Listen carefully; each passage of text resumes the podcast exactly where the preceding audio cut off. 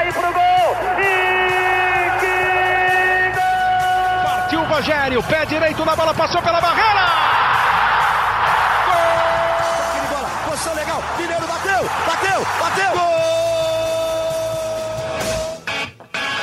Bom dia para quem é de bom dia, boa tarde para quem é de boa tarde, boa noite para quem é de boa noite. Se você está nos escutando de madrugada, boa sorte. Meu nome é José Edgar de Matos, eu sou setorista do São Paulo aqui no GE. Estamos iniciando mais uma edição do nosso querido e glorioso podcast GE São Paulo. E uma edição especial, uma edição de Copa. Afinal, na última quinta-feira, o São Paulo se exibiu para mais de 47 mil pessoas, goleou a Universidade Católica do Chile por 4 a 1 e assegurou um lugar nas quartas de final da Copa Sul-Americana. E na próxima etapa, o tricolor terá pela frente um duelo nacional e um duelo difícil contra o Ceará, equipe que venceu seus oito jogos pela competição.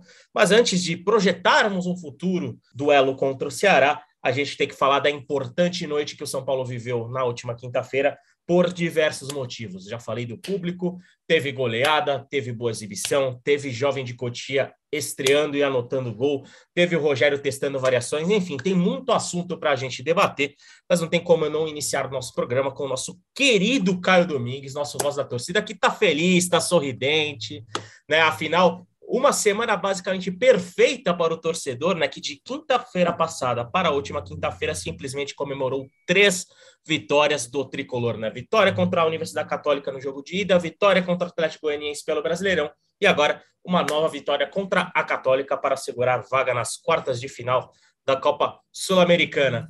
Fala, Caião, meu amigo, muito obrigado por novamente estar conosco. Quero saber suas impressões da noite de quinta no Morumbi, com mais de 47 mil pessoas nas arquibancadas e uma goleada que deixou até o mais pessimista tricolor extremamente satisfeito. Seja bem-vindo, meu caro. Fala, Zé. Obrigado pelo convite de novo. Praz.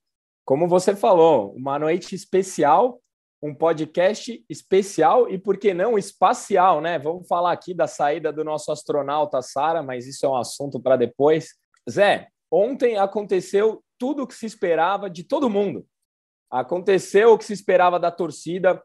A torcida foi lá. É, eu, eu gravei o meu vídeo do Voz da Torcida, depois eu entrei no seu Twitter. Você usou exatamente a mesma palavra que eu usei no vídeo. Eu não tinha visto, eu juro. Você sabe como é a internet do Morumbi.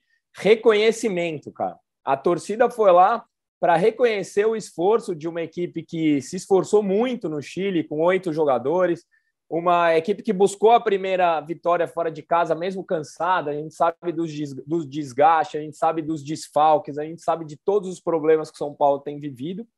E, foi lá reconhecer tudo isso que a gente tem visto nas, na última semana especificamente, mas que a gente viu também no Campeonato Paulista e 47 mil pessoas nos fizeram lembrar de uma noite de Libertadores. O São Paulo está acostumado, o Rogério disse isso na entrevista, meio da semana, casa cheia, adversário internacional, é o que o São Paulino está acostumado, é o que o São Paulino gosta.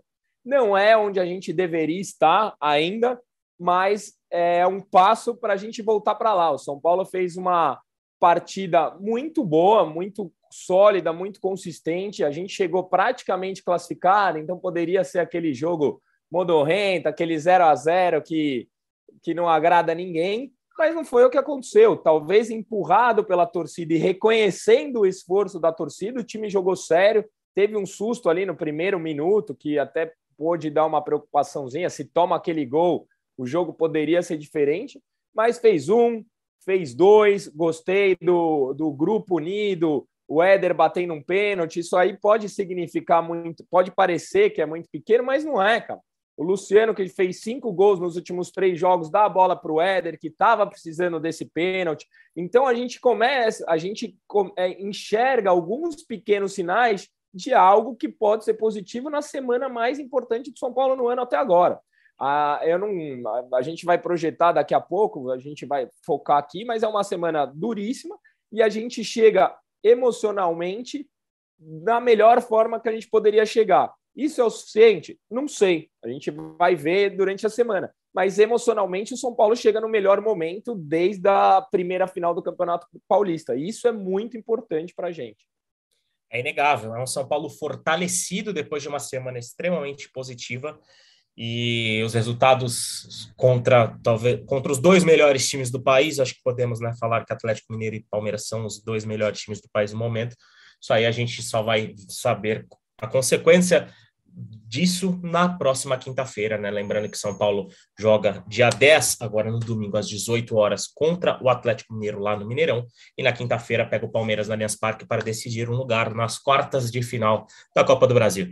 Mas antes da gente falar desta semana promissoras, essa semana importante do São Paulo, tenho que chamar o meu amigo Felipe Ruiz, porque este podcast não é o mesmo sem o nosso prazo falando sobre o seu top 3 negativo e, obviamente, seu, seu top 3 positivo, porque eu acho que, Caião, acho que a gente vai ter um monte de menção honrosa hoje, hein?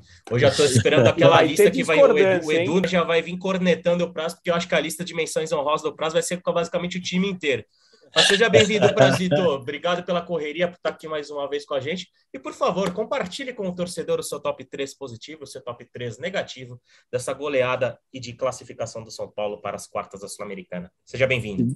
Valeu, Zé. Pô, sempre uma satisfação, você sabe disso. Bom dia, boa tarde, boa noite, boa madrugada para você, para o Caião, para a Vic que está aqui com a gente nos bastidores. É, tomei muita porrada ontem, Zé. A gente se encontrou na, na, na sala de coletiva do São Paulo ontem. Eu falei para você, né? Tava eu e a Gabi Ribeiro, a repórter do Globo Esporte de hoje. E eu te falei. Que, aliás, está sumida do nosso podcast, né? Tem que voltar, aparecer, né, Gabi. Cadê a Gabi, pô? Eu brinquei com ela se ela ia gravar ontem, ela tá com, com a gente, ela está gravando agora na Arena do Corinthians, um BT especial pro Globo Esporte, por isso que ela não está aqui. Mas São Paulo ontem passeou, né? Como, como o Caio falou, São Paulo entrou para confirmar uma classificação que já estava muito encaminhada, não precisou nem fazer muita força. No intervalo, o Ceni já pensou no jogo contra o Atlético, já tirou ali jogadores importantes como Miranda e Igor Gomes, que fatalmente começarão lá em Minas como titulares. Um pouco depois já tirou o Patrick também que para mim foi o melhor em campo. Achei que o Patrick é outro jogador daquele que começou a temporada sem confiança. É, hoje o Patrick é, é, a grande válvula de escape pela esquerda do São Paulo. Sempre que ele joga, ele apoia muito bem com o Reinaldo e ontem com o Wellington também fez uma grande partida. Para mim foi o segundo melhor em campo. É, e acho que é um jogo importante para o São Paulo perceber que tem um lateral esquerdo muito bom da base que não pode ser vendido por qualquer valor. O Wellington tem muito potencial, bem trabalhado, pode ir muito longe na carreira, pode ser um jogador de Europa, até de seleção brasileira. É, então acho que o São Paulo tem que cuidar bem do Wellington ali. Ontem chegou muito bem a linha de fundo, todos os lances de perigo praticamente do São Paulo foram pra, pela esquerda, porque o Rafinha não apoiava muito no segundo tempo, até começou como terceiro zagueiro ali na, na opção do Ceni é, e o Moreira virou ala, Moreira foi muito bem também quando entrou. Então, o lado esquerdo do São Paulo foi o mais potente durante todo o jogo. Coloquei o Luciano como terceiro, e aí vale um pouquinho pela fase, né? O Luciano tem cinco gols nos últimos três jogos, renasceu no São Paulo, dez gols em 30 jogos na temporada, é impressionante, assim, quando o Luciano tá bem, o São Paulo vai bem, é aquele jogador que pulsa, que flutua atrás dos atacantes, que quer bola o tempo todo. É, pode muita menção rosa hoje? Hoje pode, né? Hoje o Caio libera umas menções honrosas. Né? Claro, eu, eu, não, eu não mando nada aqui. Só, esteja, é o Edu. Só, esteja, esteja preparado para a corneta do Edu, que ela virar, viu? Ela virar. Eu, tenho, eu tenho uma corneta para o top 3 negativo, mas vamos lá. Vamos chegar lá. Menção, men, menções honrosas para Rodriguinho, primeiro jogo como profissional, fez o gol. O Caio até fez um tweet bem legal sobre ele, sobre como que o Caio acredita que é necessário estrela para um jogador, além de ser bom, ter estrela. O Rodriguinho mostrou que teve estrela ontem, né, Caio? Muita, mas muita. Foi impressionante. Então, é, menção honrosa para o Rodriguinho, menção honrosa para o Diego Costa, que para mim, desde o começo do jogo, estava ligado o tempo todo. Antes desse lance que o Caio falou, que, que, que a Católica teve a chance de fazer um a 0 Teve uma outra bobeada da, da, defesa também, que o Diego Costa chegou no carrinho ali no momento certo, na hora que o atacante ia finalizar. Então, gostei muito dele. Essas duas menções honrosas. O Edu já cornetou lá, queria menção rosa para o Moreira, que também entrou muito bem, também merece a lembrança. Agora no negativo é onde o Caião talvez discorde. Achei o pior em campo ontem o Igor Gomes, jogou só 45 minutos, mas nos 45 minutos que jogou é, foi meio fominha, não conseguiu dar aquela dinâmica que vinha dando. Teve dois, três lances em que se ele dá o passe rápido, uma ele ia colocar o Éder em condição de finalizar, a outra ele ia colocar o Luciano, e ele não, não tocou, ele preferiu segurar um pouquinho ali. Não gostei muito do Igor ontem. Coloquei o Rafinha em segundo. Só, só um parênteses, Praz. Ele tá precisando chutar no gol, né, cara? Ele está inseguro, ele está sem confiança, ele chega de frente várias oportunidades que poderia chutar e não chuta. Total, já tinha acontecido isso lá em Goiânia, né? E ontem de novo teve, teve é. oportunidade de chutar e não chuta. Com certeza, tá faltando confiança pro, pro Igor. Rafinha em segundo, acho que desde o começo do jogo estava dando uns vacilos pela direita. Se o São Paulo sofreu, se é que dá para falar que sofreu, porque o jogo São Paulo praticamente é, é, comandou o jogo inteiro, mas se dá para falar que sofreu um pouco, foi pela direita com o Rafinha no começo do jogo. É, e mesmo quando vai, quando vira terceiro zagueiro, não sentiu o Rafinha seguro no jogo de ontem. Em terceiro, e aí talvez seja a grande polêmica, o Gabriel Neves. O Gabriel Neves não foi mal ontem, acertou 43 passes dos todos. 43 que tentou, todos, não errou passe no jogo de ontem, é importante frisar. Mas o que, que eu achei dele? muito passo para trás, achei que ele não conseguiu dar aquela dinâmica que ele vinha dando nos outros jogos. Um, um passo, por exemplo, que me marcou foi um de esquerda que ele deu para o Jandrei. Ele estava no meio de campo, ele deu um passe de esquerda para o Jandrei. A torcida até deu uma, uma levantada ali na hora, uma estranhada. Enfim, acho que o Gabriel Neves não, foi, não fez uma partida ruim. Acho que estava difícil escolher três negativos ontem, três jogadores ruins do São Paulo ontem. E, mas você achou bem, né, Caio Neves? É, eu, eu, eu quero, Zé, eu quero critérios aqui, porque ele põe o, o Jandrei no top 3 negativo por errar passe e põe o Gabriel Neves no top 3 negativo sem errar passe. É um então, bom assim, ponto. Eu, eu, exijo critérios aqui. O Gabriel Neves, tô brincando, é, eu acho que é, é muito a visão de, de cada um, mas eu achei que o Gabriel Neves fez uma boa partida, cara. Eu gosto como ele tá controlando o meio de campo, ele não é robot. Tá certo que ele foi muito pouco exigido. Eu gosto da dinâmica que ele dá, sabe? Eu, eu concordo que às vezes o, o toque para trás, mas eu, eu vejo mais como uma característica do time do que do próprio, do próprio Gabriel Neves. A bola ela chega até intermediária e acaba voltando para a nossa zaga. Eu, eu gostei da atuação dele, por isso que eu falei que tinha uma corneta, mas eu, eu entendo o ponto de vista, sim. É, ontem foi uma, é, é bom que vocês estão discordando de um, de um jogador no top 3 negativo do prazo, defendendo que ele foi bem no jogo, né? Então, é acho que essa é a melhor notícia que o São Paulino pode ter. Ruim para o torcedor quando há muita discordância no top 3 positivo, porque geralmente é quando a equipe não vá tão bem. Mas eu queria entrar no assunto, até para a gente arrematar é, a classificação São Paulina, né? É, sobre como a torcida comprou a Copa Sul-Americana na noite de ontem. E eu, por que, que eu quero elencar esse assunto.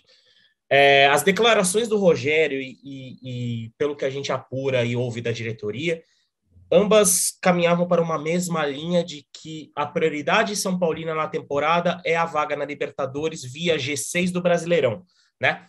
E o Rogério até destacou na coletiva de ontem que ele teve que mudar um pouco essa, esse plano ao perder a partida do Brasileirão contra o Palmeiras, que ele aí fez ele repetir né, a, a mesma escalação para o jogo da Copa do Brasil. E só mostra que como ele botou a força máxima no Brasileirão, né, o Brasileirão era a prioridade até aquele momento. Mas vocês acham que o comportamento do torcedor, primeiro eu vou abrir a voz para o torcedor e depois para o analista, obviamente, para a gente ter essas duas visões, esse comportamento do torcedor na quinta-feira, que teve promoveu aquele recebimento para o time, né? Que aquele mar vermelho com bandeiras, sinalizadores. Aliás, como faz falta isso no futebol de São Paulo, né? É, depois de tanto tempo a gente vê a festa sendo né, colocada em segundo plano e, e o, o, São Paulino ontem conseguiu né, aproveitar as ruas ao redor do Morumbi para promover essa festa. Vocês acreditam que o comportamento da torcida que começou com essa festa e terminou com 47 mil pessoas no Morumbi podem fazer a diretoria e a comissão técnica é, priorizarem a Copa Sul-Americana e o quanto você, Caio, como torcedor, acha que o time deveria realmente priorizar a Copa Sul-Americana nesse segundo semestre, porque o próprio Rogério Ceni admite que é muito difícil para um, o atual elenco de São Paulo conseguir competir e competir em alto nível nas três competições. O que, que você acha? Que, acha que esse diagnóstico do que aconteceu na quinta-feira pode mudar o plano da diretoria? E você, Caio Domingues, faria o time, o elenco e o Rogério Ceni priorizar a Copa Sul-Americana? Zé, é, eu acho que tem algumas mensagens que foram passadas na noite de ontem. É, a torcida, sim, abraçou a Copa Sul-Americana, mas eu acho que mais do que isso, eu acho que é um, um abraço pro time.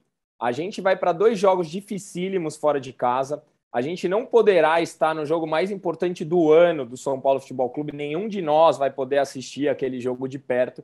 Então, ao invés de a gente fazer um treino aberto, alguma coisa, a gente mostrou, cara, a gente tá com vocês. A gente está com vocês para o jogo contra o Galo, a gente está com vocês para o jogo contra, o Atlético, contra a Universidade Católica e a gente está com vocês principalmente no jogo da Copa do Brasil. O Rogério falou na entrevista: se fosse qualquer outro adversário, eu abriria a mão da Copa do Brasil, colocaria um time misto e não dá, não tem como. São Paulo tem que entrar e tem que jogar com a entrega que jogou nos últimos jogos. Então, para mim, sim, abraçamos a Copa Sul-Americana, mas a gente abraçou o time, ó. A gente deu a mão para vocês e essas duas partidas que a gente estará longe, a gente está com vocês. Joguem por nós e, e gritaremos por vocês. Sobre priorizar ou não, eu não vejo por que a gente falar sobre isso hoje. A gente tem que falar sobre isso no dia 15. O dia 15 vai dizer o que o São Paulo está fazendo na temporada. Se a gente ganha do Palmeiras, e eu cravo aqui que o São Paulo vai ser campeão da Copa do Brasil, o São Paulo vai muito grande para a Copa do Brasil. O São Paulo vai muito grande. E é um, um, um torneio que tem um bom valor envolvido. Eu, eu, vejo a situação do São Paulo muito parecida com a do Corinthians na Libertadores. No, longe de ser o melhor time da competição, mas a classificação como foi dos caras em, na bomboneira deixa os caras em condições iguais ao Flamengo e com condições de chegar numa final. O São Paulo passando pelo Palmeiras terá sido uma classificação, uma classificação heróica que emocionalmente coloca o São Paulo na disputa pelo título. Então eu não vejo hoje o porquê a gente falar, ah, vamos priorizar a Sul-Americana. Vamos esperar. Tá aí, ó, semana que vem. Sobreviver até o dia 14 e aí sim fazer um diagnóstico. Se por acaso eu errar minha previsão e o São Paulo for eliminado, aí a, a, a, a, prioriz a priorização já está definida. Eu acho que o que vai definir não só a, a, a, o planejamento do São Paulo, mas também os investimentos do São Paulo. Se a gente passa pelo Palmeiras, os caras vão abrir os cofres, eu não tenho dúvida nenhuma. É isso, tudo passa pelo dia 14. Aliás, o Rogério Senna até deu umas amostras que está até um pouco ansioso para essa decisão do dia 14, né? Jogaço contra o Palmeiras lá no Allianz Parque pelas oitavas de final da Copa do Brasil. E você, Prazito, acha que o, o que você testemunhou na noite de quinta-feira no Morumbi pode fazer os planos mudarem? É, ou também tem essa visão, compartilha com essa visão do Caio de que o peso do jogo da próxima quinta-feira vai ditar os, os, rumos do São Paulo e que, caso o São Paulo avance, a Copa do, do, do Brasil deve ter né, um pezinho maior ali na avaliação. As Copas, eu diria, viu? As Aí duas a Copas. A gente toca né? de lado no brasileiro para não brigar, para não cair e vá, foca nas Copas. Eu, eu, eu tô com o Caião, acho que o dia 15 vai ser fundamental, mas eu consigo cravar uma coisa. Tenho convicção que o São Paulo não vai entrar com o time nem misto nem reserva nos dois jogos contra o Ceará. Podem anotar o que eu estou falando aqui e me cobrar. É, foi impressionante o clima de ontem. A torcida do São Paulo gosta muito de qual, toda e qualquer competição sul-americana. A gente, para fazer a matéria do Globo Esporte, estava ali na praça principal, no portão 1 do Morumbi, esperando a chegada do, do ônibus. E eu arrisco dizer que talvez tenha sido a chegada de ônibus mais impactante da temporada, até mais do que nos jogos contra o Palmeiras na final do Brasileiro. Era um clima de, de espera, de expectativa, que talvez só as quartas-feiras de competições sul-americanas causam no Morumbi. É, eu acho que o São Paulo vai priorizar muito esses dois jogos contra o Ceará. Serão jogos dificílimos, né? O Ceará, a gente lembra que tem 100% de aproveitamento, então vai decidir em casa, no Castelão. É, mas eu vejo o São Paulo indo com tudo nos dois jogos contra, contra o Ceará, viu, Zé, Caio?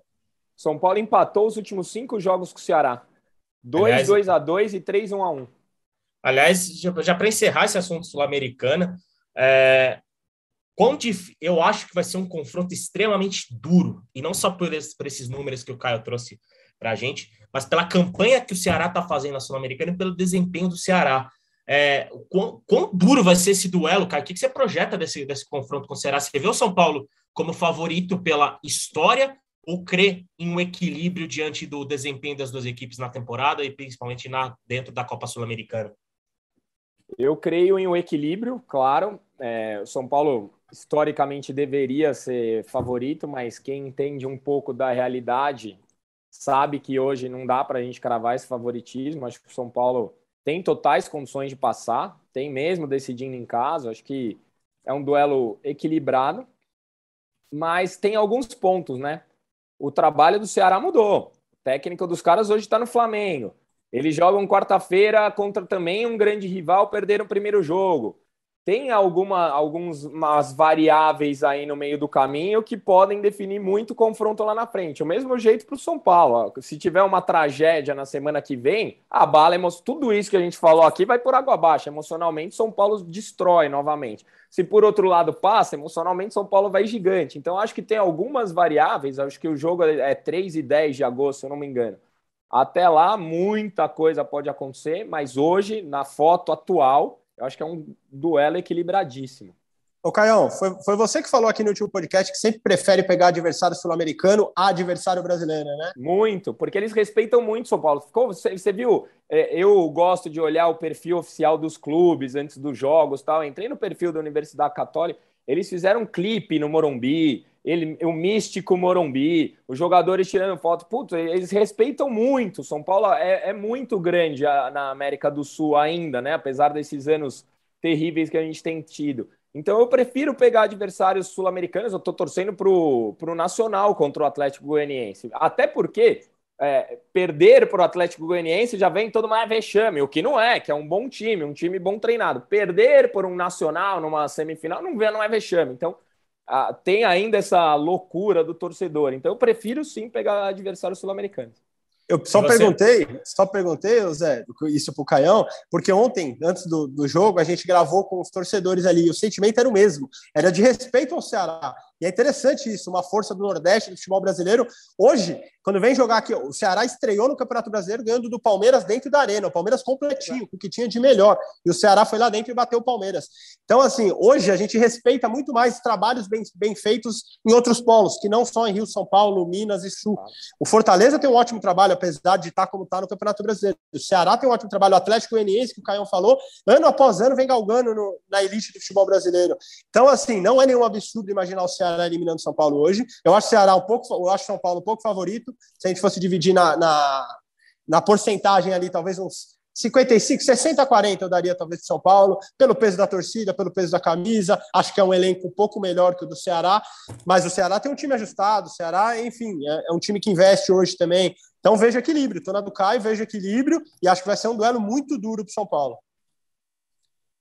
É isso, concordo absolutamente com vocês. As datas ainda vão ser oficializadas. Aliás, como eu já oficializou, enquanto a gente está gravando esse podcast, né, são 16 horas e 36 minutos de sexta-feira, 8 de julho. Como eu já oficializou as datas da, das quartas de final da Copa Libertadores, ainda não oficializou as datas das quartas de final da Copa Sul-Americana, mas caso é, a oficialização chegue durante esta gravação de podcast, obviamente você, São Paulino e São Paulina, será o primeiro a saber. Mas vamos mudar de assunto, né? Falando bastante de campo bola, falando bastante da Sul-Americana aqui, né? Foi tratada com extrema importância pelo torcedor do São Paulo, que né, foi em peso ao Morumbi.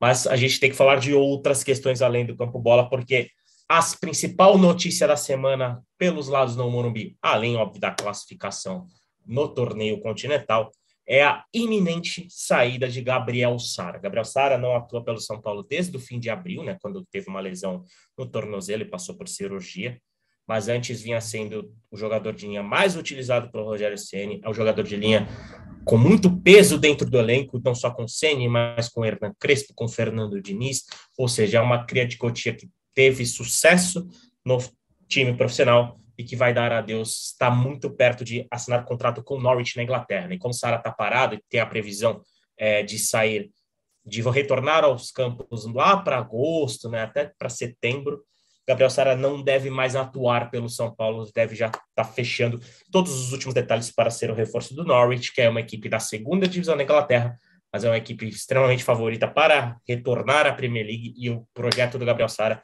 a ida do Gabriel Sara para essa equipe faz parte desse projeto de retorno imediato à elite do futebol inglês. Primeiro, Prazito, qual o tamanho do peso da ausência de Gabriel Sara dentro do elenco de São Paulo? O quanto esse camisa 21 vai fazer falta deixando o clube neste momento, meu amigo? Eu acho que bastante falta, viu, Zé? Eu acho que de todos os garotos que o São Paulo tem hoje no elenco, o Sara era o mais pronto é aquele que o Ceni sabia que podia contar, que podia confiar, podia escalar em jogos grandes. A gente lembra que o São Paulo bateu o Palmeiras dentro da arena por 2 a 0 com o Sara jogando muito. Enfim, o Sara era o cara pronto hoje. De todos os garotos de Coutinho que o São Paulo tem, para mim o Sara era o mais pronto. E talvez por isso que o futebol europeu tenha percebido isso e venha com uma oferta que realmente a gente considera difícil de, de, de recusar. O São Paulo de hoje não consegue recusar. Talvez o São Paulo de 10, 15 anos atrás, um clube estruturado, conseguiria recusar uma proposta dessa e vender por mais daqui um, dois, três anos. São Paulo de hoje tem muita dificuldade. Hoje, 60 milhões de reais é muita coisa para o São Paulo, um clube que deve 700 milhões. Então acaba, acaba tendo que ajustar o cobertor ali que está curto e vender uma promessa que pode valer mais no futuro. É, São Paulo deve ficar com 10% do Sara, né? Até uma porcentagem pequena, porque eu acredito que o Sara deve ser vendido mais para frente. Não acredito numa venda de 100 milhões, por exemplo, como a gente vê muito jogador, mas acredito no Sara sendo vendido por 40 milhões de euros, 50 milhões de euros. Aí o São Paulo com 10% pegaria 4, 5 milhões de euros aí. É, mas eu acho que faz muita falta. Acho que o Ceni tem opções no elenco. O Patrick começou a se achar na esquerda ali, na, no, no, setor em que o Sara joga. O Alisson pode fazer. Mas o Sara é um jogador muito forte. O Ceni falou muito ontem sobre isso na coletiva. E você estava lá, né, Zé? O Ceni usou o termo energia. E acho que talvez só o Sara tenha energia para jogar como ele joga. É isso. O Ceni vai ter que se ajustar e se adaptar dentro do elenco ali. Aliás, engraçado que nas, nas nossas conversas de bastidor, digamos assim, acho que é unânime a gente não relacionar que o, o cenário ideal para o Gabriel Sara seria justamente o futebol inglês, né? Pelas características Verdade. dele, pela versatilidade, questão física. Então, Sara vai. Essa transferência do Sara lembra um pouco a transferência do Richarlison, né? Que quando ele saiu do Fluminense, ele foi para o Watford da Inglaterra, uma equipe também longe do, do grande holofote do futebol inglês, né? O Sara vai jogar a Série B da Inglaterra. E em pouco tempo ganhou espaço, foi para o Everton e hoje o, o Richardson, o novo camisa 9 do Tottenham. E acredito também que Gabriel Sara terá essa capacidade. Caião, você usou o termo astronauta, né, para falar de Gabriel Sara no começo desse podcast. Queria que você pudesse refrescar a memória do, do São Paulino da São Paulino que nos escuta. Como foi essa, essa piada, essa brincadeira sobre Gabriel Sara ter se tornado um astronauta? E também quero saber da tua opinião como torcedor, porque a gente falou muito de Gabriel Sara nesse podcast e você trazia relatos muito interessantes de como era ver o Gabriel Sara no estádio. Então, quero saber: o torcedor Caio Domingues vai sentir muita falta do Gabriel Sara? Ou você acredita que a reposição ali vai ser tranquila? Bom, vou começar pela história do astronauta, né? O Sara teve um começo muito contestado, como alguns dos que estão hoje no elenco. O Igor Gomes é contestado até agora, o Diego Costa teve um começo muito contestado, e surgiu a história de que se ele fosse jogador, algum torcedor aí, X seria astronauta. E ele começou a jogar bola, fez gol em clássico tal, e aí virou a história do astronauta. É, eu, assim, eu assino embaixo em tudo que foi falado pelo Prazo. Eu acho que o Sara é o melhor do, dessa geração de Cutia. Ele é o que tem a melhor visão tática, ele é o que é, melhor encaixa no esquema tático. Mas, por outro lado, hoje, no retrato do São Paulo de hoje, ele é o que a gente mais vai sentir, menos vai sentir falta, porque o São Paulo já não está com ele. Perder o Nestor e o Igor Gomes hoje, estou falando hoje, no dia é, 8 de julho, sexta-feira, era muito pior para o São Paulo. Como encaixar num esquema tático do Rogério hoje um São Paulo sem o Igor Gomes? Apesar de assar o Sara muito melhor que o Igor Gomes. Como encaixar o esquema tático do Rogério hoje sem o Nestor fazendo esse papel ali na frente? apesar de achar o Sara muito mais importante. Talvez pela ausência, pela lesão do Sara, hoje, pelo valor financeiro, seja a melhor opção de venda para o São Paulo. Amanhã ele vai fazer muita falta, porque a gente não tem um jogador com as características dele. Eu acho uma reposição muito difícil por um valor que o São Paulo tenha condições de pagar, um cara que seja tático, que tenha essa adaptação que o, que o Rogério gosta, que ele jogue em mais de uma posição dentro do meio do jogo. Então acho muito difícil a gente repor mas hoje, hoje ele faz muito menos falta, porque o São Paulo já está encaixado para um esquema de jogo sem ele. Então, assim, pelo valor, é, o Rogério mesmo disse: ah, tem que ser acima de 10 milhões, tem que ser acima de 10 milhões. Se é muito ou pouco, eu não sei, mas eu olho que o João Vitor, por exemplo, por 50% foi vendido por quase a mesma coisa, né? Então acho que até daria para o São Paulo conseguir um pouco mais, mas é isso, quem está passando o Pires somos nós, o mercado sabe disso, tanto que ofereceram um baixo pelo Wellington. Então eu não vejo outra saída se não vender o Sara. Espero que pare por aí, porque esportivamente agora a gente perde menos com a saída dele.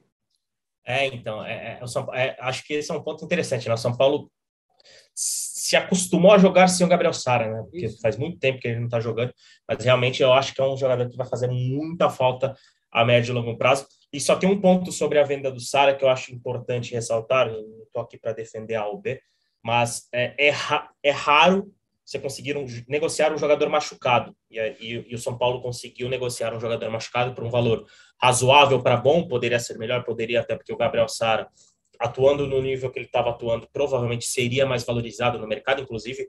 É, relatos que a gente ouve, ouve há muito tempo é de que o Sara era o jogador com mais sondagens dentro do elenco, era o jogador que mais despertava a atenção do futebol estrangeiro dentro do elenco, e aí veio a lesão que esfriou muito a situação, e dentro do São Paulo mesmo, algumas pessoas foram pegas de surpresa com, a, com, com essa negociação rápida. Essa negociação começou faz uma semana, basicamente. Sábado passado, essa conversa entre Norwich e Sara esquentou. E, e em um, um, prazo muito curto, o Norwich, que era um time que já observava o Sara há muito tempo, decidiu avançar mesmo com o problema físico do Sara. Só que, para a gente arrematar esse assunto, o Gabriel Sara está em fase final de recuperação, né? já tem corrido no gramado, tem feito é, movimentos no, no, no dia a dia para movimentos de jogo, né, para soltar o corpo, testar o corpo, né, né, nessa questão de movimentação, mas ainda, né, tá longe de, ainda tá um pouco longe de ter condições de disputar uma partida competitiva, mas diante desse cenário, provavelmente a despedida do Sara vai ter sido mesmo lá atrás, lá em março, no, aliás, em abril, quando ele atuou pela última vez com a camisa do São Paulo. Mas além de Gabriel Sara, outro nome do São Paulo. Diga, diga, Caião. Eu ia falar que eu até acho que ele tá saindo justamente porque é difícil vender um jogador lesionado e o Anthony vai ficar no Ajax. Porque se o Anthony não tivesse machucado, sairia o Anthony e o São Paulo não ia vender ninguém no meio da janela. É, exatamente. É, é um ponto importante que você está citando. O Anthony está com esfriou bem a história dele com o Manchester United. Só antes da gente arrematar o assunto Gabriel Sara e ir para o próximo assunto de mercado, agora sim, confirmadas as datas das quartas de final da Copa Sul-Americana. São Paulo recebe o Ceará na quarta-feira, dia 3 de agosto, às 19 horas e 15 minutos, e decide a vaga na semifinal na quarta, dia 10 de agosto, às 19h15, lá no Castelão provavelmente dois jogos com mais de 50 mil pessoas, tanto no Morumbi quanto no Castelão. Então, quarta, dia 13 de agosto, São Paulo e Ceará no Morumbi. E quarta, dia 10 de agosto, Ceará e São Paulo lá em Fortaleza, lá no Estádio Castelão. Datas confirmadas pela Comembol. Todos os detalhes é só acessar lá o ge.globo que você vê a programação completa da fase de quartas de final da Copa Sul-Americana. E voltando ao assunto do mercado da bola, se Gabriel Sara vai fazer muita falta, se Gabriel Sara era um dos jogadores mais importantes do elenco e não fará mais parte do time de Roger Ceni, outro atleta que pode sair é Emiliano Rigoni. Rigoni tem sondagem do futebol dos Estados Unidos. São Paulo aguarda uma proposta para os próximos dias e só para até explicar para o torcedor, né? É, é, o mercado de transferências dos Estados Unidos é um pouco diferente. Quem procura os jogadores, quem procura os clubes é a liga, é a Major League Soccer.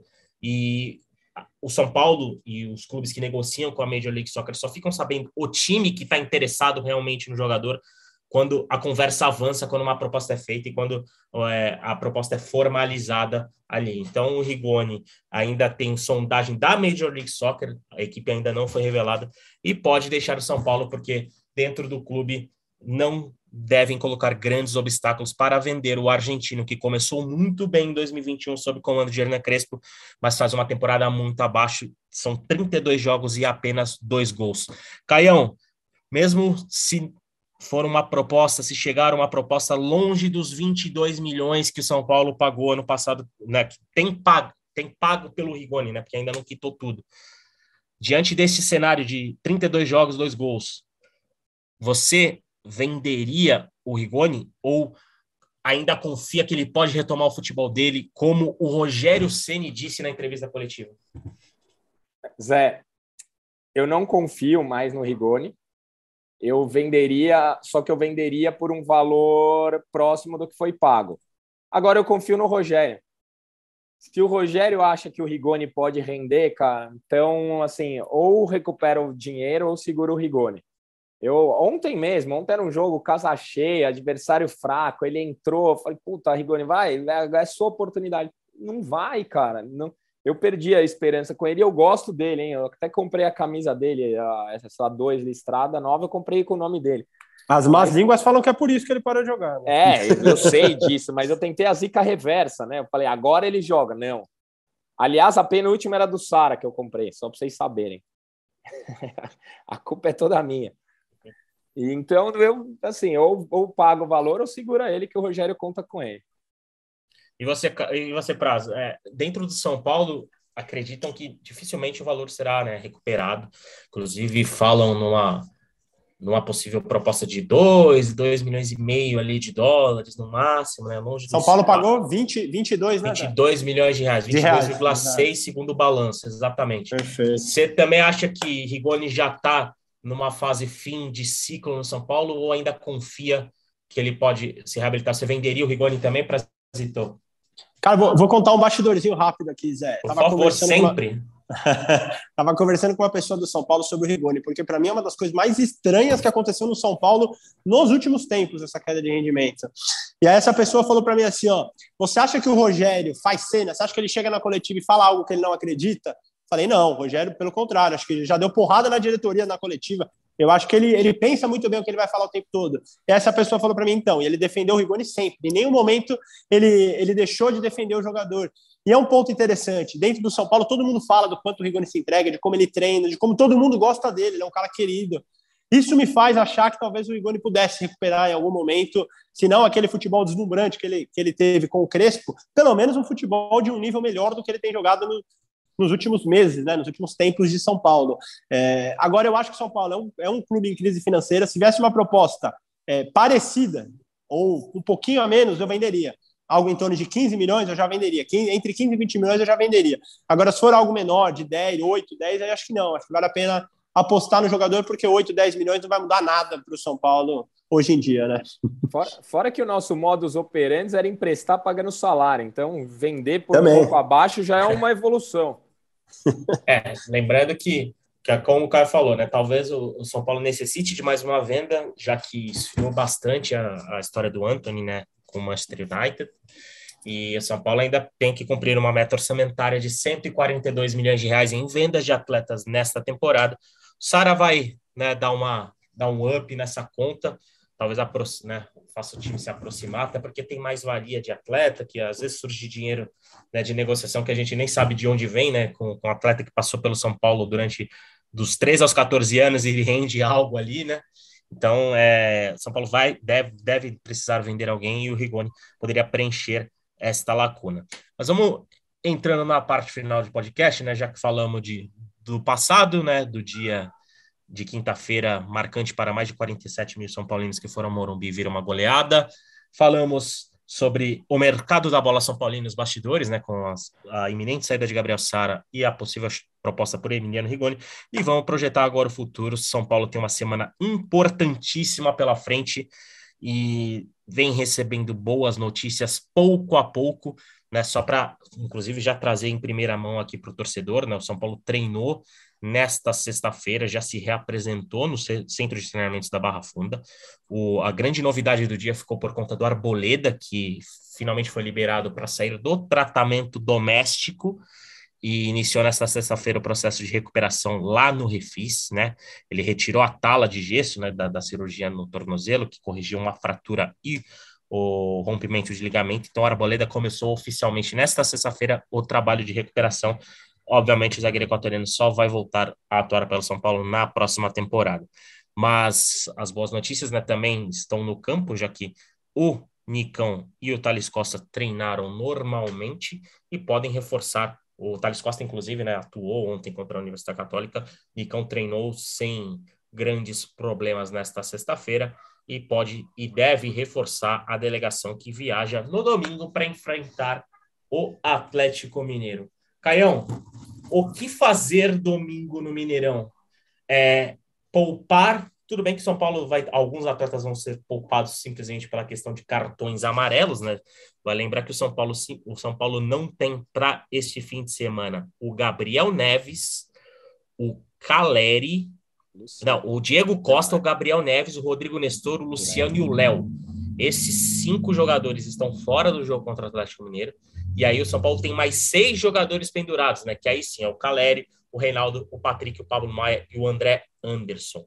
Caião, o que fazer domingo? Tentar segurar o máximo pensando na quinta-feira ou levar o que tem de melhor, que na verdade o São Paulo está com um elenco muito curto nesse momento, e tentar arrancar um ponto ali no Mineirão, seria fundamental para as pretensões do São Paulo fechar esse turno com a mais próximo possível ali do G6 e do G4. Cara, do fundo do coração, rezar. São Paulo vai muito desfalcado para esse jogo e com a cabeça totalmente voltada para a Copa do Brasil. Como eu imagino que os caras também estarão, então imaginam que vai ter um time no mínimo misto lá, se não for inteiro reserva. É, é acho que o Rogério disse na coletiva, né? É, é entrar com uma, uma postura digna e tentar trazer um ponto, mas eu vejo esse jogo não é, é, um discurso derrotista, não é isso, mas eu vejo esse jogo já como uma como uma causa perdida e eu voltaria meu foco para a Copa do Brasil, até por todas as questões que estão envolvidas. Esse jogo é já era muito difícil em condição normal. Na condição que se apresentou, ele se torna mais difícil ainda. Então eu não correria um risco, por exemplo, de não ter o Caleri na quinta-feira, na, na Copa do Brasil. Eu não correria esse risco. Eu não correria esse risco de não ter o Miranda, que já que a nossa zaga é o, o setor mais é, complicado aí. Então ah. eu iria com o que, a, o que a gente pode oferecer para tentar ter uma postura digna lá no Mineirão, mas eu considero esse jogo causa perdida. Espero estar errado e pagar um almoço para o Praça. Olha isso, muito bem lembrado. Re, registrado no nosso querido podcast e o corte já está sendo devidamente separado por Felipe Praz para uma possível cobrança futura. E sobre esse jogo, né, o Rogério deu indícios de alguma, de alguma formação. Né, ele deve figurar com dois zagueiros, deve ser Miranda e Luizão. Não duvido nada que o Rafinha seja escalado, podendo fazer um terceiro zagueiro e tendo o Igor Vinícius ali na ala, até porque o Rafinha jogou como terceiro zagueiro em certo momento da partida ontem, então não descarto que isso tenha sido um pequeno teste do Rogério Ceni, mas assim, é um São Paulo desfalcado para o jogo de BH. Você também segue esse raciocínio, Prazo, acredita que até pensando numa questão de moral, seria importante ir com a melhor versão possível do São Paulo para, quem sabe, arrancar um bom resultado em BH e, e com o peito estufado para encarar o Palmeiras na Allianz Parque. Aliás, eu iria... aliás, até te perguntar o quanto hum. esse jogo de domingo pode pesar para quinta-feira, ou você acha que não?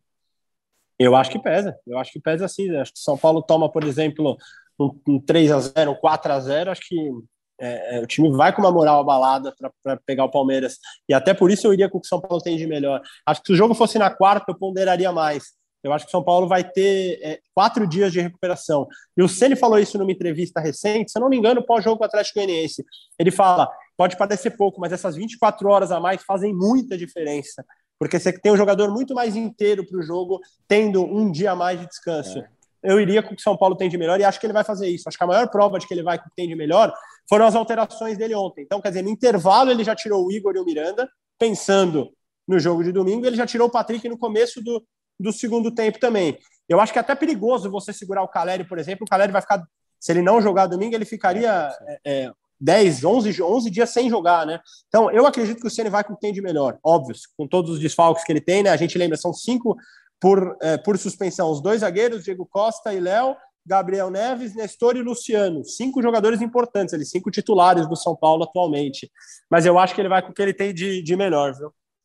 Também estou achando, obviamente, que falaremos sobre São Paulo e Palmeiras muito na próxima edição do podcast, provavelmente na próxima segunda-feira, é quando abordaremos o que acontecer de São Paulo e Atlético Mineiro no Mineirão e projetaremos o clássico que será fundamental para definir o rumo da temporada de São Paulo dentro do clube. Tratam esse jogo de quinta-feira como importante, não só no sentido esportivo, como no sentido de investimento, no sentido moral, enfim. A temporada de São Paulo vai ter um peso e um direcionamento muito importante na próxima quinta-feira, mas antes tem o jogo contra o Atlético Mineiro. Aliás, é, falar para o São Paulino para São Paulina para acompanhar bastante a gente lá no GE Globo e também nas nossas redes sociais. Eu estarei lá em Belo Horizonte a partir desse sábado. Chego lá no sábado, vou acompanhar a chegada do São Paulo, vou acompanhar o São Paulo bem de perto. Então, o GE. Globo vai estar em loco acompanhando o tricolor lá em Belo Horizonte. Vamos rumando para a parte final do nosso podcast, né? Aquele momento de despedida, aquele momento que a gente já fica um pouquinho triste, mas também já projetamos a próxima edição. Afinal, tem um jogo importante: Atlético Mineiro São Paulo, às 18 horas do Mineirão. Eu passo a palavra para o nosso voz da torcida, nosso Caio Domingues, para dar o seu destaque final e agradecer novamente pela sua participação, por estar conosco em mais uma sexta-feira. Sextou no nosso podcast, meu amigo. Valeu e até a próxima. Valeu vocês pelo convite. O maior prazer do mundo faz, falar de, do São Paulo com vocês. Eu gosto muito. É, chegou a hora, né? Aqui eu venho repetindo o mantra semana após semana. E a gente vai entrar na semana que ou eu vou para o céu ou minha vida se tornará um inferno. E todos vocês que nos ouvem entrarão nas minhas redes sociais para me é, avacalhar. Mas sigo confiante. Momento para fazer história e vamos, vamos, vamos, vamos, São Paulo. É isso. Então, só para encerrar sua participação, por favor, repita o seu mantra. Não, ele não pode passar despercebido desse podcast. São Paulo vai ser campeão da Copa do Brasil. É isso, é isso que o povo queria. Tá gravado em mais um podcast, o mantra de Caio Domingues e o São Paulino que quiser cornetá-lo na semana que vem ou exaltá-lo, obviamente vai depender do que o time fazer no Allianz Parque, pode cortar este trecho. Prazito, Aquele abraço, meu velho. Muito obrigado por estar novamente conosco e nos vemos na semana que vem. Seu destaque final. Já está marcado, Zé. Contigo está marcado sempre. O almoço também está marcado com o Caio. São Paulo 2, Atlético Mineiro 1. Lá no Mineirão com a sua presença, Zé. Lerei tudo que lerei tudo que você publicar e escrever de lá, pode ter certeza. Destaque final vai para o Rodriguinho, 18 anos de idade, né? É, que personalidade, entrou, pedalou, chutou, driblou, é, fez gol, tudo que um jogador poderia ter feito em pouco tempo, o Rodriguinho fez ontem. E eu até brinquei no tweet do Caio, perguntei para ele quantos garotos de Cutia foram aplaudidos e tiveram um nome gritado pela arquibancada do Morumbi no primeiro jogo lá dentro. Acho que pouquíssimos, né? Assim. E o Rodriguinho conseguiu isso ontem. É claro que ele é muito novo. Há um ano atrás ele estava estreando no Brasileirão Sub-17, fazendo gol contra o Cruzeiro no empate 1 a 1 um gol de falta. Então, assim, o Rodriguinho é muito jovem. Tem que ter calma, como sempre tem que ter com todos os garotos. A gente é muito imediatista. Mas o Rodriguinho parece ter muito futuro com a camisa do São Paulo. Aquele abraço. Ô Zé, só um último comentário de bastidores aqui. Talvez eu tenha que pagar o almoço mesmo, né? Para quem não sabe, hoje nossa produtora aqui é a Vitória. Toda vez que a Vitória aparece, o São Paulo ganha. Então, assim, queremos a vitória Vitória semana que vem e grandes chances do eu pagar o almoço. Olha aí. Vitória, vitória de nome pouco... propício. Exato, exato. Não, é, não é por acaso, nada é por acaso. É, nada é por acaso. O torcedor, o torcedor de São Paulo e a torcedor de São Paulo vão começar a invadir as redes sociais da Vitória cobrando. Tá na escala? Tá na escala do podcast? Tá na escala do podcast? Eu já cobrei essa semana, hein? Ela nem tá no grupo, eu já exigi a presença da Vitória semana que vem. E aí, o seu desejo foi realizado, Caio. A Vitória está conosco.